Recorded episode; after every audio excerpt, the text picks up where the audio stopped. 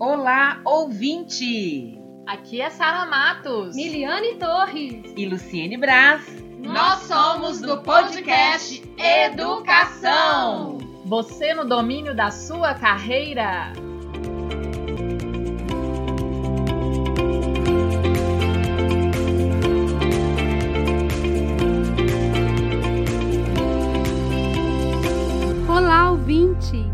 Episódio de hoje, teremos a oportunidade de conhecer os relatos de experiência do professor e doutor em educação Luiz Gustavo Franco Silveira. Ele é professor adjunto do Departamento de Métodos e Técnicas de Ensino da Faculdade de Educação da UFMG e segundo líder do grupo de pesquisa EMICO, além de atuar como editor adjunto do periódico Ensaio Pesquisa em Educação e Ciência. Seja bem-vindo, Luiz Gustavo. Fale um pouco mais sobre você. Há quanto tempo trabalha na educação? Olá, pessoal. Muito obrigado pelo convite.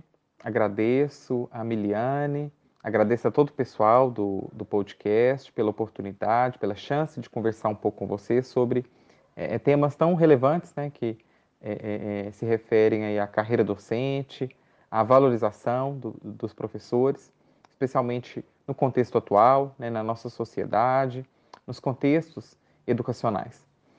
É, bem, então, eu trabalho na área de educação já há cerca de 10 anos, né, desde que eu, ah, já no final da minha graduação, né, eu me formei no ano de 2011, e já ali entre 2010 e 2011 eu já atuava né, como professor designado em algumas escolas estaduais, Posteriormente, eu atuei também em instituições privadas, escolas municipais, e depois, é, é, com os cursos de pós-graduação, com mestrado, doutorado em educação, eu passei a lecionar é, na, na, educação superior. Né? Então, atualmente, eu a, a, leciono na Universidade Federal de Minas Gerais, na Faculdade de Educação.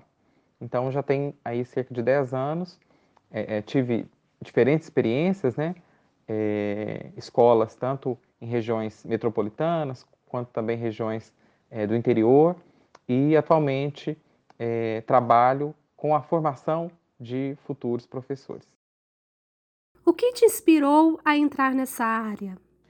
Bem, com relação ao que me inspirou a entrar na área de educação, é, na verdade, eu acho que tem muito a ver com a, o meu gosto né, por, por dar aula, então, desde pequeno, eu me identificava com o espaço da sala de aula, aquilo que eu via o professor fazendo em sala de aula, é, aquele momento ali de interação com os alunos, eu sempre é, achei interessante né, aquela dinâmica e gostava de pensar em um dia ser professor. E aí, já no final do, do ensino médio, é, eu comecei a dar algumas aulas para uns colegas de turma. Sempre que a gente ia fazer alguma prova, algum exame, a gente se reunia na escola mesmo, é, em outros horários, né? E, eu dava aulas, né? Então, dava aulas, é, é, como que aulas particulares, né? Aulas de reforço é, para esses meus colegas de turma. E nesse processo eu fui pensando que essa seria uma profissão para mim, né? É, eu gostava daquele momento, gostava de tirar dúvidas, de conversar, de, de ver que a pessoa estava aprendendo né, a partir daquilo que eu estava é, é, tentando ensinar para ela.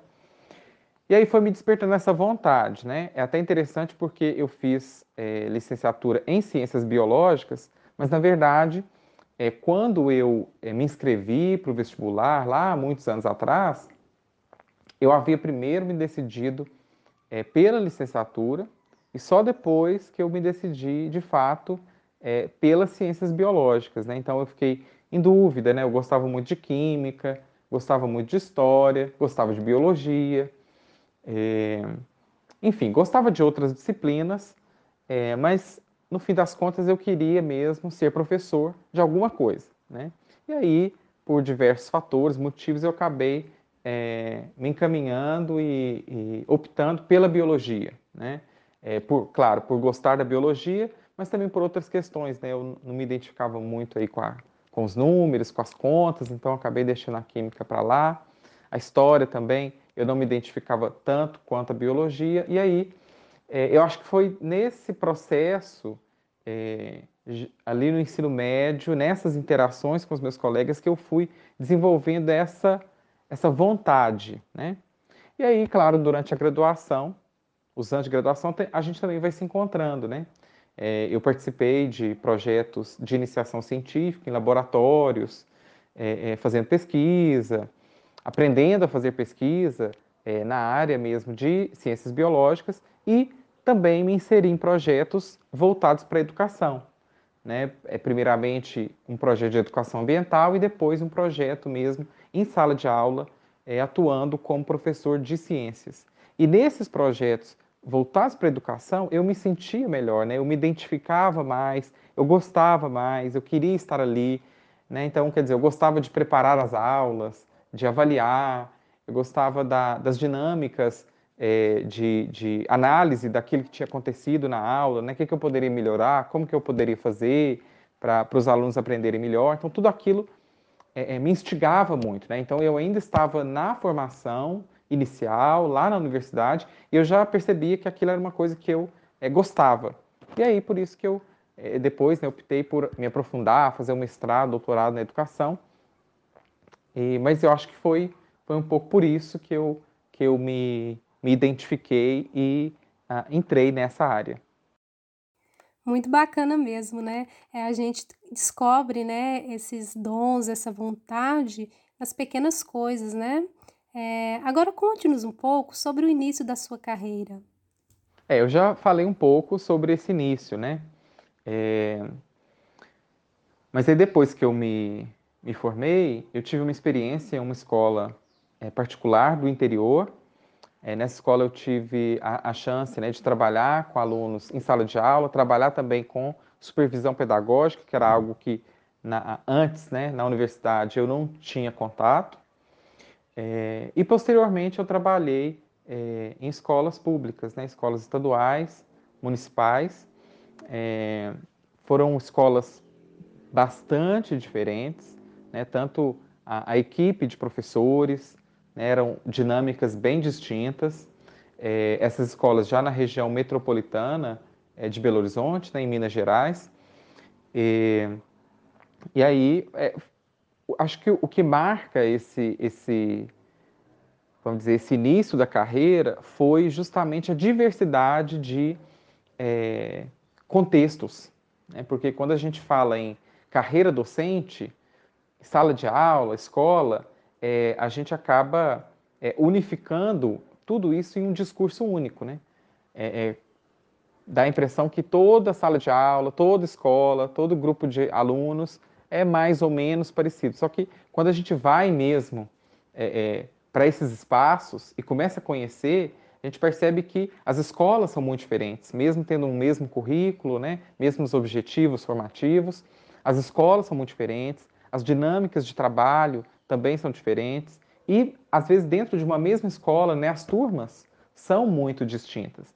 Então eu acho que a, a, a, o que me marcou mais nesse início de carreira foi é, me deparar com isso, com essa diversidade é, de contextos educacionais, de realidades educacionais, que o professor é, tem que lidar, né? Não tem.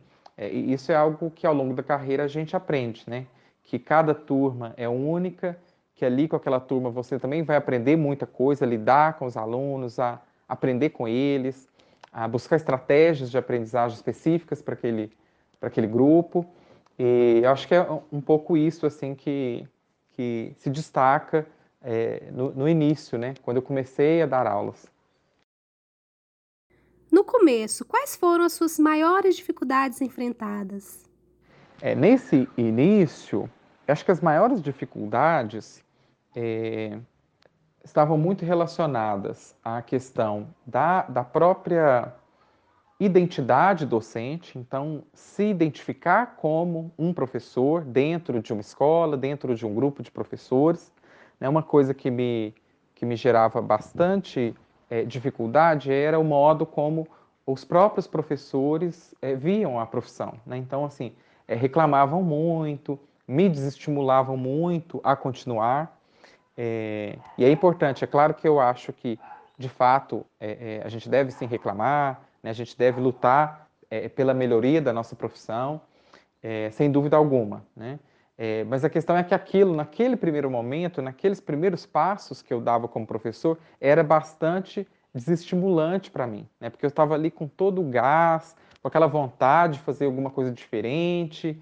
É, então, é, esse foi um cenário que para mim foi difícil, né? É, ou, ou, outras questões também, por exemplo, é, eu cheguei a uma escola em que é, a escola tinha uma super estrutura de laboratório, no entanto, o laboratório ficava é, trancado, né? E aí eu fiz vários esforços para que a gente pudesse reabrir o laboratório, passar a usá-lo, e sempre havia ali é, é, empecilhos, né, dificuldades para que isso pudesse ser concretizado. E que eu, é, isso também, para mim, foi um desafio, né, me, me desestimulava. Foi uma dificuldade que eu tive que enfrentar, de entender um pouco é, daquele lugar que eu estava, do porquê que aquilo que eu queria que acontecesse naquele momento não acontecia. Né? Então, eu acho que são coisas que um professor que está no início de carreira, é, não só eu, mas eu acho que muitos se deparam é, com essa realidade. Né?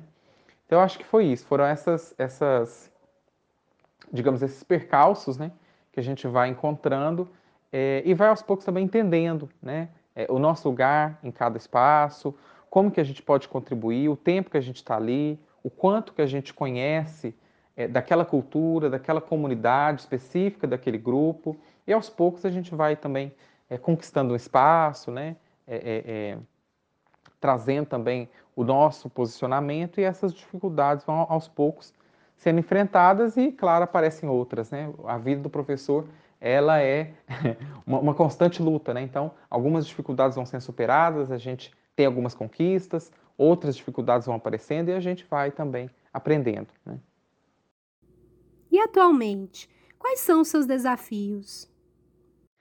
Bem, é, atualmente é, é, os desafios são distintos por causa da natureza né, do, do trabalho docente que mudou. Né? Então, se lá no início eu lidava com a formação de crianças e adolescentes, atualmente eu lido com a formação de professores. Né? Então, é, são desafios diferentes. É, no momento atual, especificamente agora, eu acho que não tem como a gente não dizer que os desafios centrais são é, de caráter mesmo é, é, amplo, né, de caráter nacional. Quando a gente observa, por exemplo, as dificuldades de financiamento né, para as pesquisas, para as universidades, os cortes né, que, a, que as universidades vêm sofrendo, e tudo isso nos coloca diante de um cenário mais desafiante. Né? É, e da mesma forma, a gente vai, da mesma forma que eu falei sobre os desafios lá no início, atualmente a gente também vai é, pensando, propondo, é, é buscando alternativas para também superar esses desafios é, atuais. Né? Então, eu acho que a, a, os principais desafios atuais são esses. Né? E é, sempre com essa intenção de formar bons professores e de gerar oportunidades para que pessoas que queiram ser bons docentes, bons professores, tenham né, essa chance é, dentro de uma boa universidade, uma universidade pública, é uma universidade de qualidade, de excelência e que é está é, tá de portas abertas para que aqueles que é, é, desejam ser professores possam entrar nesse processo de formação. Então, esse é um, esse é um grande desafio e, e acho que a gente pode é, contribuir muito com esse desafio, é, demandando, lutando, é, mantendo firmes o nosso propósito é, formativo e de, é claro, manter um ensino superior de qualidade é, no nosso país. Realmente, né? A falta de investimentos acaba dificultando tanto o ensino básico como o ensino superior. E é importante a gente é, pensar nisso, né? É, colocar isso em pauta para que é, esse problema seja resolvido. Para você, qual é a importância da sua profissão? Olha, a importância é, do ser professor, é primeiro que para mim é a, a, profissão mais sublime, né? a mais importante, é, não só porque eu sou professor, é, mas porque é uma profissão em que você lida é, diretamente com o outro. Né?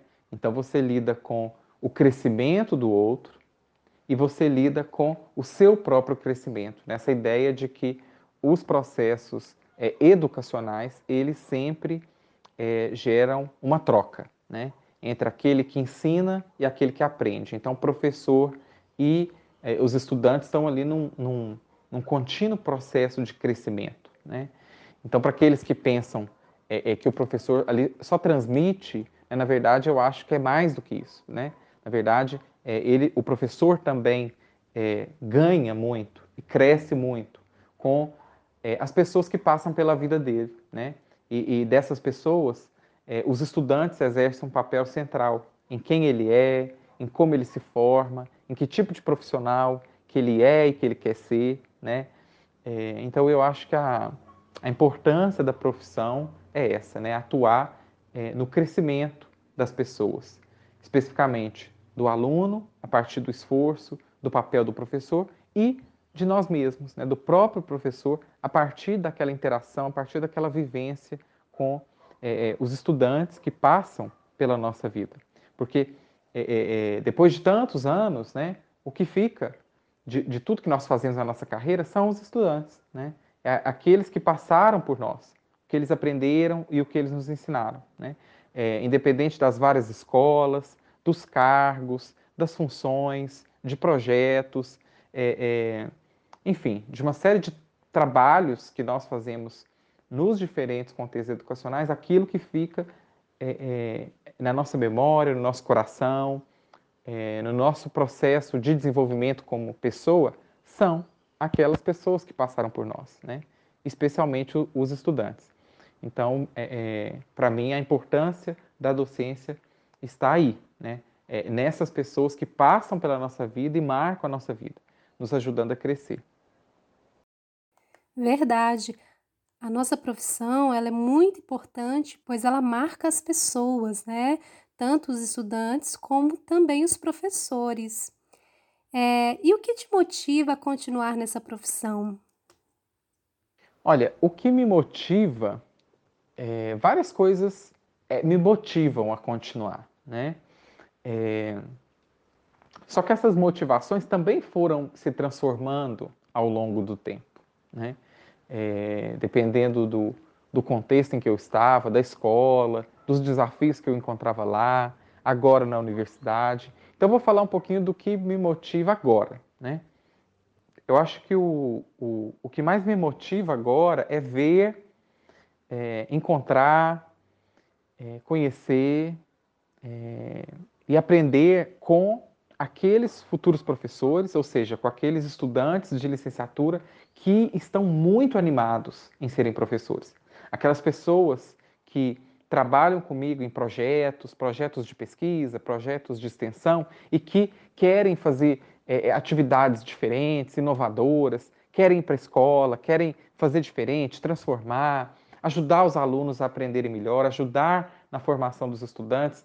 É, quando eu vejo assim esse, esse gás, né, esse brilho nos olhos desses alunos, é, desses futuros professores, né, vindo, comentando, dando ideia, propondo, é, é trazendo coisas diferentes, isso para mim, como professor, formador de professores, é eu, eu acho que é o que mais me motiva. Claro que é, várias outras coisas me motivam, né? Mas esse esse brilho no olhar daqueles que é, querem ser bons professores é o que me faz assim ser mais feliz né, naquilo que eu faço hoje. Na sua dissertação de mestrado e doutorado, é, você trabalhou com a argumentação e as interações discursivas em sala de aula. Poderia falar um pouco sobre a importância desses temas para o ensino e a aprendizagem? Bem, é, no meu trabalho de mestrado e, e, também de doutorado, nós trabalhamos de fato esses temas, é, partindo da ideia de que, primeiro, que o ensino de ciências, ciências, biologia, física, química, nessas né, áreas das ciências da natureza, elas é, ainda hoje elas são tratadas é, de forma clássica a partir do enfoque é, nos nomes, nas fórmulas, nos conceitos. Né? A gente sabe que essa é uma realidade é, predominante. E grande parte da inovação que vem para esse campo está é, tá, tá muito relacionado a questões de atividades práticas, é, experimentais, né, atividades de laboratório.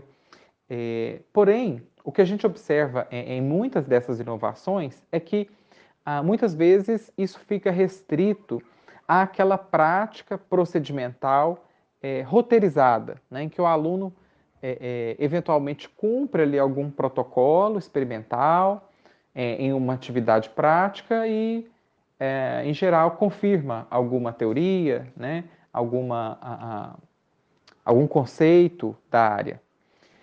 E aí a, a, ideia é que esse tipo de inovação, ela tem sim um papel, né, um papel uh, de engajamento, um papel motivacional, mas que uh, é um tipo de inovação que é limitada do ponto de vista de colocar o aluno ali como um agente do processo educativo.